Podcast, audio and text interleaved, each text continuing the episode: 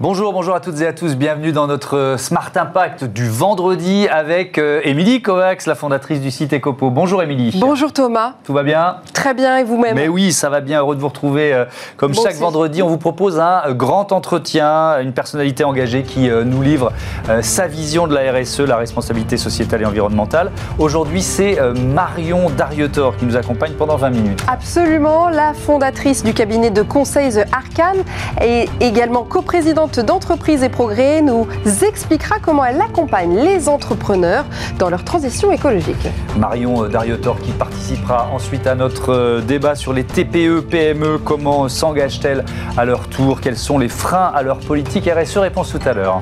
Et puis, comme euh, chaque jour, nous parlerons euh, euh, d'un- d'une start-up à l'honneur. Et euh, aujourd'hui, pardon, c'est le réseau d'influenceurs Greenfluence for Good. Voilà pour le sommaire, c'est le grand entretien, tout de suite.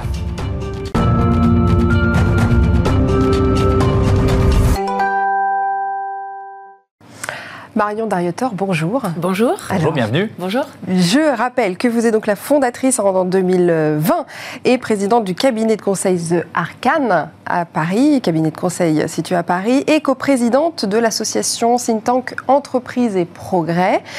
Euh, L'objectif du cabinet de conseil, on va commencer par ça, est de conseiller les dirigeants et leurs équipes sur les sujets d'influence, de gouvernance et de transition, avec en ligne de mire l'atteinte d'une performante- d'une performance positive. Est-ce que vous pouvez nous en dire plus? Oui, euh, merci déjà de me recevoir parce que c'est vrai que c'est important pour euh, ma petite start-up euh, d'avoir euh, d'être euh, invitée chez vous. Euh, effectivement, en 2020, en pleine crise, donc c'était au mois de novembre, je me suis dit qu'il était euh, nécessaire euh, de se de réentreprendre euh, et de continuer ma carrière d'entrepreneur parce que je me suis dit qu'il y avait dans ces crises des opportunités euh, pour changer le monde et faire évoluer le monde. Vous avez quitté le confort d'une entreprise ouais, qui s'appelle Elan, quitté- 150 voilà. personnes qui travaillent avec vous pour recréer ça, une boîte. hein. un bon job, bien payé, pour me remettre en risque en pleine Ouais. crise, euh, voilà. Mais c'est ça l'audace, et c'est aussi parce que j'y crois. Tout simplement parce que ce que je vois, c'est que on est dans une mutation, euh, et votre émission porte bien son nom, où il y a eu la loi Pacte, euh, qui a éveillé les consciences. Maintenant, l'enjeu, c'est le passage à l'acte, donc les actes, et puis demain, c'est l'impact. Euh, voilà, donc tout ça en acte, si je puis dire. Mais euh, et c'est véritablement ça la vocation du cabinet Arcane, euh, c'est euh, d'accompagner les dirigeants, les décideurs à gouverner euh, et à gouverner avec, euh, parce que ça c'est important, parce que effectivement notre vocation, notre raison d'être, c'est de les accompagner euh, à diriger dans la société au service de leur performance positive. Avec un positionnement un peu hybride, c'est ça euh, Voilà. Mi-communication, mi-stratégie Pas une agence de com, pas un cabinet de conseil. On revendique d'être issu du meilleur des deux mondes parce que je pense que ce qui est important, c'est l'hybridation. Voilà, donc nos équipes, notre équipe reflète ça. Mm. Euh, on est 10 personnes aujourd'hui, donc deux mois après notre création, ça montre aussi euh, le soutien de nos clients et euh, cette, cette envie de passage à l'acte euh, que nos clients nous demandent. Une dizaine de clients, hein, je crois, Une aujourd'hui. dizaine de clients aujourd'hui, 10 collaborateurs. Et ce qu'on veut faire, vraiment, quand je dis accompagner les, les clients et les décideurs à gouverner, c'est que nous, ce à quoi on croit, c'est que le monde de la gouvernance est en train de changer de paradigme. On était dans une gouvernance et un exercice de la gouvernance très statutaire, euh, du registre de la compliance, de la finance. Euh, et la gouvernance, elle devient de plus en plus sociétale. Au fur et à mesure où la société, avec un grand S, s'invite dans la gestion des entreprises, euh, forcément, euh, le décideur se dit, mais comment je fais pour gouverner? Donc il est obligé euh, de repenser euh, sa gouvernance pour qu'elle ait plus d'impact. Alors vous nous l'avez dit, ça fait une vingtaine d'années que vous travaillez dans ce milieu de la, communication, de la, publicité, de l'influence, en- en- avec la, fondation de, de cette agence Elan, c'était en, en 2008. Je vous propose de réagir à une citation de quelqu'un qu'on connaît bien dans cette émission, c'est Thomas Parouti, euh, le fondateur de l'agence Mieux, et c'était sur votre site, euh, euh, sur le site Ecopo. Voilà ce qu'il disait, la publicité doit se réinventer. J'ai l'impression qu'on ne cherche que les tendances, que les fameux coups de com', que les agences n'ont pas d'autre stratégie que financière, que notre métier nous pousse au sexisme et à la surconsommation. Inutile. Est-ce que c'est aussi ce constat une des raisons qui vous a euh, poussé à changer finalement? Oui, c'est-à-dire que euh, moi, ce qui me surprend, c'est à quel point nous, les agences de communication, on doit aussi être des acteurs euh, de cette transition mmh. et de l'impact. Et ce que je condamne, c'est ces agences de communication qui font du purpose washing, de l'impact washing, et mmh. qui vont faire finalement du business sur cette tendance de l'impact. Moi, j'ai pas envie de faire ça. Euh, parce que j'ai pas envie de fausses promesses. Et je pense que nous avons, nous, communicants, une responsabilité. Euh, et notre responsabilité, c'est d'accompagner, parfois de prendre par la main des entreprises pour qu'elles puissent faire le mieux, euh, pour qu'elles puissent faire le good, mais dans les actes. On fait un métier, nous les communicants, on est beaucoup dans le storytelling. On mmh. raconte des histoires. Pendant longtemps, on a fait ça. Maintenant, il faut qu'on soit dans le story doing et dans les actes. Donc, faisons des choses et après, communiquons sur ces choses-là. C'est pour ça que j'ai pas. Mais, mais pardon de vous interrompre. Il y, a, deux, je reprends hein, les termes. Il y, a, deux, il y a deux constats de critique surconsommation et sexisme. Hmm. Est-ce que vous pouvez nous dire un mot de chacun? Surconsommation d'abord. Surconsommation, oui, parce que forcément, euh, les modèles, le modèle traditionnel publicitaire, à partir du moment où euh, euh, il était dans un certain modèle, il pousse à la consommation. Hmm. on est alors, moi, je pense qu'il y a de la place pour tout le monde. Et surtout, il faut respecter le choix des consommateurs. Donc, je ne dis pas que c'est la fin d'un modèle. Je pense qu'il doit y avoir plusieurs modèles. Euh, en revanche, il faut que les communicants exercent aussi leurs responsabilités. Et en fonction des secteurs pour lesquels ils travaillent, il faut qu'ils pensent les enjeux de ce secteur. Et si ce sont des enjeux où la surconsommation a un impact négatif et que les externalités négatives sont trop fortes, on peut peut-être aider à faire changer les choses de l'intérieur. Le sexisme, pourquoi pas? Effectivement, il y a des modèles d'agences euh, où euh, peut-être la place de la femme n'est pas assez euh, considérée, et c'est une femme dirigeante d'entreprise qui vous le dit. donc c'est bien, il faut faire attention quand même au cabal. je pense qu'il faut viser l'équilibre dans tout ce qu'on fait. On a aussi parfois eu des images publicitaires qui projetaient ces images de sexisme, euh, mais je pense qu'il y a quand même une prise de conscience très forte de mes pairs et les choses sont en train d'évoluer. Je pense, euh, en tout cas, que la com a pris acte, euh, notamment avec les états généraux de la communication, avec la ACC Live aussi qui fait plein de choses. je pense qu'il y a une prise de conscience et que le passage à l'acte de la filière communication, je pense qu'on est en bonne voie pour y arriver. Est en cours avec les nombreux rapports sur la publicité éthique l'année dernière notamment également. Euh, vous pensez que cette pandémie, parlons un peu contexte euh, crise Covid, a accéléré tout ça Forcément, comment est-ce que ça s'organise? Ça va prendre du temps? Parce qu'on parle beaucoup d'urgence quand même. Hein, euh, les, dirigeants sont aussi là-dedans. comment est-ce que vous le sentez, vous, par rapport à vos clients notamment? Moi, je peux vous confirmer qu'il y a une accélération. En fait, euh, les signaux étaient là, euh, mais cette crise, elle accélère hum. non pas la prise de conscience, euh, mais l'accélération du passage à l'acte. Je le vois dans mon activité de consultante, mais je le vois aussi chez Entreprises et Progrès, puisque Entreprises et Progrès, c'est une centaine d'entreprises, c'est plus d'un million d'emplois. nous, ça fait 50 ans qu'on existe. Donc, et il y a 50 ans, on s'est créé sur cette idée du bien commun. Donc, c'est pas nouveau pour nous, ces là En revanche, l'accélération, on la voit, on la constate chez Entreprises et Progrès. Ça veut dire quoi? Ça veut dire qu'il y a de plus en plus d'entreprises qui, tapent, à la, porte, d'Entreprises et Progrès. On a des gens qui viennent nous voir en disant Bon, moi, je ne sais pas par où commencer, j'ai bien mmh. compris qu'il y a un truc qui se jouait, mmh. aidez-moi. Donc, nous, comme on est un club euh, de leaders activistes, on accueille euh, des nouveaux et on leur dit On peut faire des choses ensemble. Là, récemment, on a accueilli Benjamin euh, Zimmer de Silver Alliance parce que sur cette Silver Economy, il y a mmh. vraiment des enjeux de responsabilité. Donc, on voit des gens qui frappent à la porte, on a plus d'adhésion et la demande, elle a changé. Elle nous dit, ils nous disent, aidez-moi à passer à l'acte, donnez-moi des bonnes pratiques, donnez-moi des référentiels. Et c'est pour ça que bientôt, on va sortir les 10 indices de la raison d'être, mmh. euh, qui sont 10 indices ultra concrets mmh. pour faire en sorte que les entreprises soient dans une raison d'être qui soit transformative. La bascule, elle est là, c'est d'être dans le concret, dans, l'action, c'est ça Cette année 2021, pour vous, c'est ça En gros, c'est euh, de la loi Pacte aux actes à l'impact. Hum. Et en fait, maintenant, les entreprises ont compris que si elles ont des bonnes pratiques, si elles font en sorte d'avoir une raison d'être transformative, c'est bien pour leur business. Nous, on n'est pas dans le où. On n'est pas c'est, euh, sur c'est le business ou la responsabilité. Mmh. On est sur le et à savoir le sens et la rentabilité, le business et la performance. Euh, voilà, on n'est pas des bisounours, on, est certes des activistes, mais des activistes performants. On va parler des TPE, PME dans, dans, un court instant, puisqu'on va avoir le débat sur ce thème. Si on parle des, grands groupes, est-ce que vous pensez que c'est plus facile pour un, pour un géant, pour un grand groupe, pour un CAC 40 mm. de, euh, d'opérer cette transition? Pas forcément. Ou au contraire, c'est un paquebot, donc forcément, il est. vous posez une vraie question parce que c'est vrai que la question, c'est est-ce qu'il vaut mieux être impact native, mhm. donc être né être une entreprise née de l'impact ou est-ce qu'on peut faire une transition? Oui, forcément, quand on est impact native, on le voit, euh, il y a une agilité, il y a une vitesse, il y a une culture, parce que c'est un shift culturel. Mais on voit aussi des entreprises formidables, euh, CAC 40, qui sont en train de se transformer. Euh, Sodexo, par exemple, est une entreprise qui a dans ses gènes depuis 60 ans tous ces enjeux-là et qui est encore en train d'accélérer. L'Oréal, euh, pareil. Donc on voit des entreprises euh, qui sont en train d'avancer.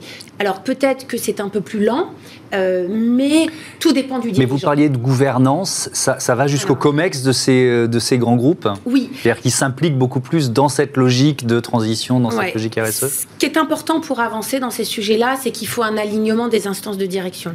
Le board, le COMEX, et parfois le comité de direction. Hmm. C'est-à-dire que c'est assez l'enjeu et c'est pour ça que Arcane est né, c'est d'accompagner l'ensemble des échelons de euh, l'entreprise, de la gouvernance de l'entreprise pour prendre le virage de l'impact parce que c'est vrai que ça ne peut pas être traité en silo. Alors justement, parlons de vos clients. Quelles sont leurs demandes? Est-ce que c'est vous qui les accompagnez, euh, d'ailleurs sans qu'ils le demandent, sur ces sujets-là? Ou est-ce que vraiment il y a une attente euh, de savoir quelle priorité peut être donnée à leur stratégie pour cette année? Alors, il y a des clients qui viennent nous voir pour notre expertise euh, sur la gouvernance euh, à impact, si je mmh. puis dire, euh, parce qu'on a cette réputation-là. L'équipe qui m'accompagne est experte là-dedans, le board que j'ai formé également. donc on vient nous voir pour ça, avec une, une formidable envie d'accélérer. Donc voilà, et surtout de faire évoluer le modèle d'affaires.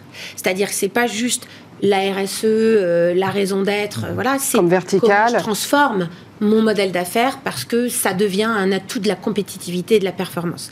Euh, mais il y a aussi des entreprises qui disent aidez-moi, euh, je ne sais pas par où le prendre, euh, j'ai envie d'y aller, mais je ne sais pas comment, par quoi commencer. Et donc là, c'est un accompagnement très culturel également des équipes, d'ouverture des chakras, d'ouverture des consciences. Moi, je pense que il faut pas se précipiter, il n'y a pas une idée de vitesse, il faut le faire à son rythme. Euh, et donc chez Arcane, euh, on a pour habitude d'accompagner déjà ceux qui ont envie. Mhm. Voilà, c'est ça qui compte. Bon, restez avec nous, euh, Marion. On ouvre notre débat sur l'engagement des TPE-PME.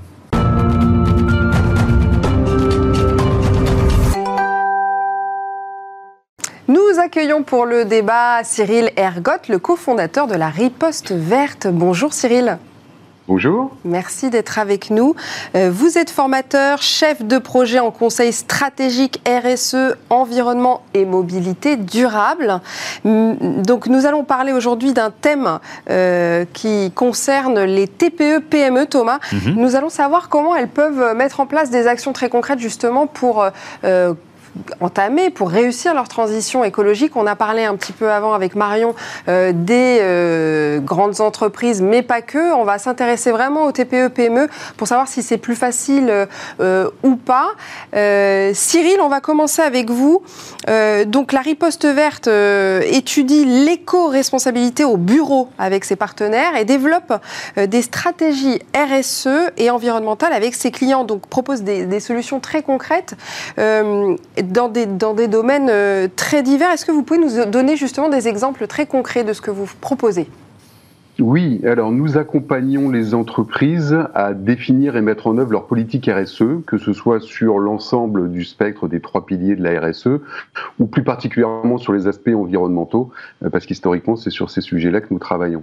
Donc nous travaillons avec des TPE, des PME ou des grandes entreprises, et puisque le sujet aujourd'hui est les TPE, PME, euh, le besoin pour elles en fait est d'avoir une incitation à mettre en œuvre ce type de politique. Le problème que l'on constate, c'est qu'elles ont un manque de connaissances, un manque de compétences et un manque de ressources euh, à dédier à ces enjeux-là. Quand vous êtes dans une petite entreprise de 10, 20 ou 50 personnes, vous avez la tête sous l'eau en permanence, même dans les grandes. Mais, euh, l'idée que nous, du coup, on a développée, c'est de leur apporter des solutions qui soient adaptées à leurs environnements. C'est vrai que Riposte Verte travaille sur les environnements tertiaires euh, avec des outils de diagnostic et ensuite un accompagnement à définir la politique, le plan d'action, le mettre en œuvre et à rendre la démarche euh, formelle et euh, pérenne. Cyril, Ergot, si je comprends bien, il faut déjà savoir d'où on part, c'est ça? C'est-à-dire que évaluer euh, où en est l'entreprise, cette TPE, PME, pour lui donner un objectif, c'est d'abord ça ce que vous cherchez à faire?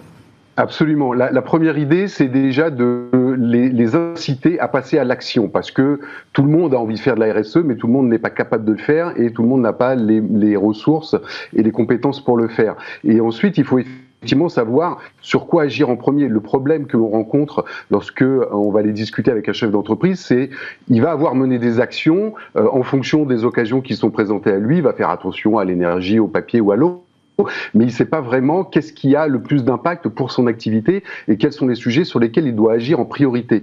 Donc la, la première chose à faire, c'est de poser le diagnostic, de faire un état des lieux sur une année de référence pour pouvoir identifier les sujets sur lesquels il va devoir agir en priorité, pour diminuer ses impacts en priorité. Et une fois qu'il aura fait ce travail et qu'il aura diminué ses principaux impacts, il pourra élargir sa démarche et aller sur des impacts qui sont un petit peu moins importants. Donc nous, ce que l'on fait concrètement, c'est qu'on a des outils que l'on a développés qui sont adaptés à ces environnements tertiaires, que l'on va utiliser avec nos clients. Et en complément, on a développé des outils gratuits, notamment des autodiagnostics, qui sont en, en, ligne sur notre site et qui peuvent être utilisés par n'importe qui pour pouvoir faire cet état des lieux et ensuite avoir une idée du plan d'action qui va être euh, nécessaire de mettre en œuvre. Marion Dariotor, euh, crise Covid, euh, priorité, on peut se dire spontanément priorité survie, il faut s'en sortir. Le, message auprès des, patrons de TPE, PME, il peut passer quand même sur l'urgence de la transition écologique et de la politique RSE Je pense qu'il a été entendu mmh. parce qu'il y a 80% des TPE, PME qui ont conscience de l'enjeu écologique. Donc mmh. il y a un terreau qui est absolument favorable. Et je trouve que le gouvernement a été malin de se dire que la relance de l'économie passera par une relance durable.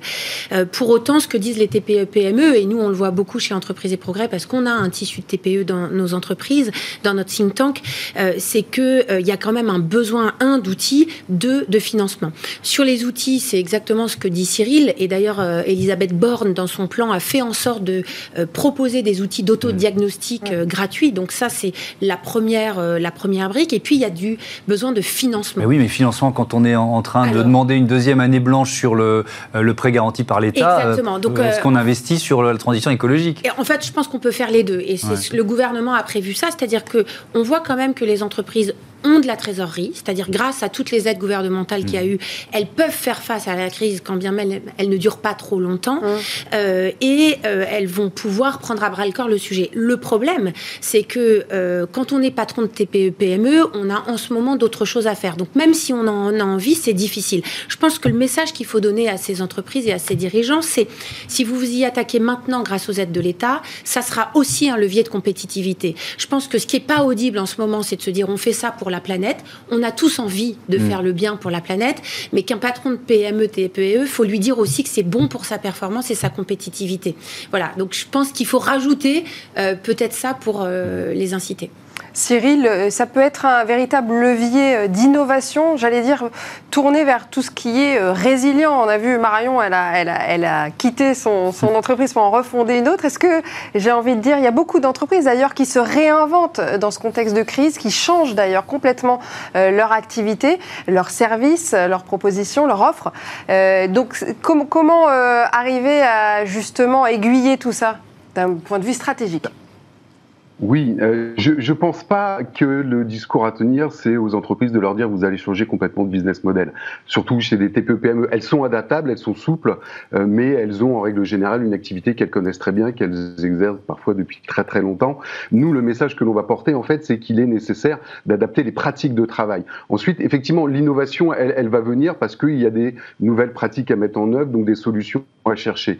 Euh, pour revenir sur la partie financement, en tout cas, nous, sur les entreprises que l'on accompagne, encore une fois, principalement du tertiaire et, du secteur des services, euh, le coût, il n'est pas énorme. C'est-à-dire que faire un état des lieux, ça va coûter alors soit vous allez euh, le faire euh, tout seul et du coup vous allez devoir y dédier un petit peu de temps. effectivement, là je vous rejoins et elles ont peut-être pas forcément le temps, surtout en ce moment. Mais sinon, un accompagnement, ça va vous coûter, je ne sais pas, entre 2 ou 3 000 euros. C'est pas excessif. Et ensuite, lorsque vous allez mettre en œuvre le plan d'action, un accompagnement pour être sûr que vous êtes dans la bonne direction et vous prenez les bonnes décisions. De la même façon, ça va vous coûter. Alors tout dépend de la taille de l'entreprise, bien sûr. Hein, quand je vous dis 2-3 000 euros, ça va être pour une entreprise de, je sais pas, 20, 30 ou 50 personnes et ensuite ça va permettre de, faire des réelles économies financières. Ça va environ 2 euros par an. Donc le, financement, le coût n'est pas très important. Euh, ensuite, euh, l'idée, c'est euh, de bien prendre conscience qu'effectivement, euh, une entreprise qui met en œuvre une politique RSE, il y a une étude qui avait été faite par France Stratégie euh, qui nous dit qu'elles sont 13% plus rentables que celles qui n'ont pas de politique RSE. Donc là aussi, c'est un message à faire passer pour leur dire que les solutions que vous allez trouver, de toute façon, vont vous permettre de faire des économies sur tous les postes, mmh. sur la production, sur les RH, sur la communication, sur l'ensemble des postes de votre entreprise. Effectivement, Marion Dariotor, cette info-là que vient de donner, nous on l'avait déjà euh, donnée dans l'émission, mais elle est, elle est totalement méconnue. C'est-à-dire le lien euh, politique RSE compétitivité, il y a énormément de patrons de, de TPE qui sont en train de nous regarder, qui disent mais qu'est-ce qu'ils nous racontent mmh, C'est faux. Oui, vous avez raison, je pense qu'on ne le dit pas assez, donc il mmh. faut le dire, euh, notamment avec peut-être un indicateur tout simple, c'est que de plus en plus dans les entreprises qui répondent à des appels d'offres, le critère RSE est pris mmh. en compte. Et, oui, c'est-à-dire qu'on peut, perdre un, on peut perdre un marché si on n'a pas ce critère. Exactement. Et ça, c'est un argument, mmh. euh, donc euh, tout simplement euh, très motivant. Et plus ce critère est intégré, plus on voit aussi des entreprises qui se posent la question. je pense que ce qui est important, c'est de comprendre qu'il y a la performance financière et la performance extra-financière, mmh. mais que finalement, c'est une seule et unique performance et que des indicateurs non financiers peuvent aider une rentabilité globale. Donc le gouvernement, notamment avec la secrétaire d'État Olivia Grégoire, explique ça, on fait la pédagogie, mais il faut vraiment le raconter aux dirigeants de PME. Mmh. Et quand vous leur dites, on va terminer là-dessus, euh, Marion, euh, ils sont, c'est un accélérateur de, de, mutation? Alors c'est un accélérateur de mutation, en tout mmh. cas c'est un accélérateur de volonté. Ah, en revanche, maintenant il faut le dire et il faut le démontrer. Donc tout l'enjeu euh, du moment, c'est de mettre en place des indicateurs business, financier, d'évaluation de la performance, qui vont permettre aux entreprises d'évaluer euh, tout simplement euh, le retour sur investissement. Hein, on va parler, euh, on va appeler un chat un chat. et plus on aura de belles histoires d'entreprises qui ont grandi et qui ont fait de la croissance verte, plus on, le mouvement grossira. Merci beaucoup. Merci, Marion Dariotor. Merci Cyril Ergot d'avoir participé à, à, ce débat. À bientôt sur, sur Bismart. À très bientôt, Marion. Merci beaucoup. Voilà, on va tout de suite euh, offrir 5 minutes, comme tous les jours en fin d'émission, à une start-up. C'est parti, c'est Smart Ideas. Smart Ideas avec BNP Paribas. Découvrez des entreprises à impact positif.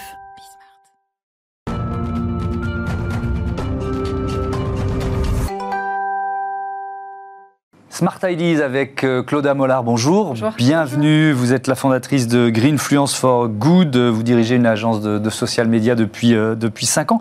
Euh, pourquoi vous avez créé ce, réseau d'influenceurs C'est tout récent, je crois. Oui, exactement. On l'a lancé en fait en septembre 2020, suite à un sourcing de notre part depuis un an, tout simplement parce qu'on trouvait que ça n'existait pas. Enfin, tout simplement, ça n'existe pas. Il n'y a aucune agence d'influenceurs green. Oui. Étonnant. Alors qu'il y en a beaucoup. Oui, c'est ça. Et en fait, c'est parti de ce concert en disant, bah tiens, pourtant, euh, ce sont des profils influents. Euh, euh, on a de la Madame Tout le Monde jusqu'au People. Mm. Et on trouvait ça dommage, bah, en fait, de ne pas avoir de représentation de cela. C'est un mouvement de fond auquel bah, je, je, travaille sur le sujet depuis déjà plus de deux ans pour nos clients. Mm-hmm. Et si vous voulez, je me suis dit, tiens, pourquoi ça n'existe pas euh, une agence d'influenceurs qui propose euh, d'accompagner les territoires et les organisations commerciales dans leur démarche de développement durable pour rendre la transition écologique accessible à tous. C'est quoi la logique? C'est-à-dire qu'il y a à la fois une, plateforme, c'est une plateforme de labellisation, c'est-à-dire que si vous les choisissez, c'est eh que voilà, ils, sont, ils, sont sérieux, ils méritent d'être là, et puis aussi peut-être de, réseau, quoi, de mise en relation euh, des influenceurs. Alors aujourd'hui, pour vous donner quelques chiffres, aujourd'hui on a référencé 2000 profils profils. Euh, donc depuis un an, on a fait ce travail. Pourquoi 2000 Parce que en fait, moi, j'avais vraiment besoin de savoir si c'était consistant. Euh, quand on monte des opérations de sensibilisation, de communication, de programmes euh, d'edutainment, c'est-à-dire de, euh, d'éducation et, et de divertissement en même temps, et c'est ça notre valeur ajoutée dans le marché, c'est vraiment cette capacité de faire la com divertissante. Euh, et en fait, voilà, pour nous, c'est d'avoir une consistance, et elle est là. Une consistance, qu'est-ce que vous appelez, euh, qu'est-ce que vous appelez consistance? Dans le discours, une, une authenticité, une Euh, Alors ça, c'est sûr. crédibilité? Ça, c'est sûr, parce Alors, que tous ceux que qui sont référencés chez nous, euh, alors on a une charte Ouais. de euh, consommation raisonnée et de communication raisonnée. En fait, on a différents critères dans notre label. Un, euh, la communication. La communication, c'est-à-dire qu'on considère qu'il ne doit pas y avoir plus d'un partenariat par semaine. Les agences d'influenceurs, euh, quelque part, elles se fichent de ça parce qu'elles font leur business. L'enjeu pour nous, c'est moins mais mieux Hum. à toutes les échelles. C'est d'un point de vue de la communication en tant que créateur de contenu, d'un point de vue de l'engagement personnel et d'un point de vue de la capacité à influencer autrui grâce à des idées ludiques. Donc on est sur de l'intérêt général, des valeurs qui Ouais, sont transmises euh, aussi. Et c'est des gens qui n'étaient pas représentés. Je, je rebondis sur ce que vous avez dit presque au, au tout début. On a le sentiment que ces influenceurs euh, euh, environnementaux, écolos, euh, ils sont un peu sous-exploités ou en tout cas qui passent souvent sous les radars. Comment vous l'expliquez ça? Ah bah, en fait, alors il y a une partie qui est sur les radars, c'est les associations, les Ouais. militants, Mhm. parce que c'est aussi leur travail que euh, bah, de passer dans- sur des plateaux et euh, de communiquer. Et toute la partie qu'on représente, ce sont des citoyens, euh, des monsieur et madame tout le monde, qui ont des profils sur Instagram, sur TikTok. Pour certains, c'est étonnant, on a des challenges écolos hyper intéressants. J'étais un peu sceptique au début, et en fait, non, il y a vraiment des contenus créatifs de qualité sur YouTube, des vidéos. Donc, ces gens-là, on représente ces profils entre 100 abonnés jusqu'à 150 000 et plus, Mhm. en France et en Europe. Aujourd'hui, le tag Greenfluencer sur Instagram, c'est 15 200 publications. Le tag Par zéro déchet, C'est existant? Tout à fait, c'est là, c'est accessible. Là, ce matin, je regarde tout, encore les chiffres. Tout ce qui existe là-dessus, ouais, d'accord, et, ça. et ça, ça s'est passé en un an. Ouais. En un an, on est passé de 0 à 15 200 publications. Mm. Dans ces 15 200 publications, il y a aussi tout le mouvement Zéro Déchet. Alors, Zéro Déchet, c'est Ouais. aujourd'hui 1 100 000 publications sur Instagram. Zéro déchet. Ça, Donc, la énorme. communauté française, je ne vous parle même pas de la communauté européenne ou mondiale. Mm. Ce mouvement de fond est là. Et là où on- moi, j'ai eu vraiment cette envie de l'accompagner parce que c'est ma profession d'être euh, experte social média, c'est vraiment mon métier depuis 10 ans et c'est mon agence. Et en fait, bah, j'avais eu envie de me dire, bah, ok, je vais représenter ces gens-là uniquement, si je puis dire, avec vraiment cette, euh, cette, euh, cette spécialisation, mais tout en prenant compte toutes les verticales comme l'écotourisme, euh, euh, la beauté bio, enfin tout- toutes ces verticales qui n'étaient pas forcément représentées. En bref, on est un peu first mover sur ce, sur ce truc, et c'est surtout que pour moi, il y a un potentiel à très forte croissance parce que déjà, je l'ai vu, on est passé de 0 à 15 200 publications spontanées, et euh, toutes les verticales sont concernées aujourd'hui. Mhm. C'est plus l'affaire de euh, sur Twitter ou Instagram qui ont 200 abonnés. Non. Donc deux exemples concrets. On- Très vite, parce qu'on a fini. Bienvenue chez Véro, par exemple, la Metz euh, qu'on représente, euh, voilà, qui est d'éco-citoyenne. Et on a aussi euh, une figure beaucoup plus people comme euh, Is No Good, euh, voilà, ou d'autres profils de ce genre. Et ben voilà, à trouver sur ce réseau Greenfluence for Good. Merci, euh, Claudia Mollard, à bientôt sur, euh, sur Bismart. Voilà, c'est la fin de cette émission. Ça passe trop Mais vite, oui, Thomas. mais c'est bon signe. On se retrouve vendredi prochain pour un nouveau euh, Grand entretien. entretien. Et puis moi, je vous retrouve demain, euh, demain matin pour Smart Future, euh, l'émission des entreprises qui euh, innovent. Salut, bonne journée sur Bismart. C'est la chaîne des... Des audacieuses et des, audacieux.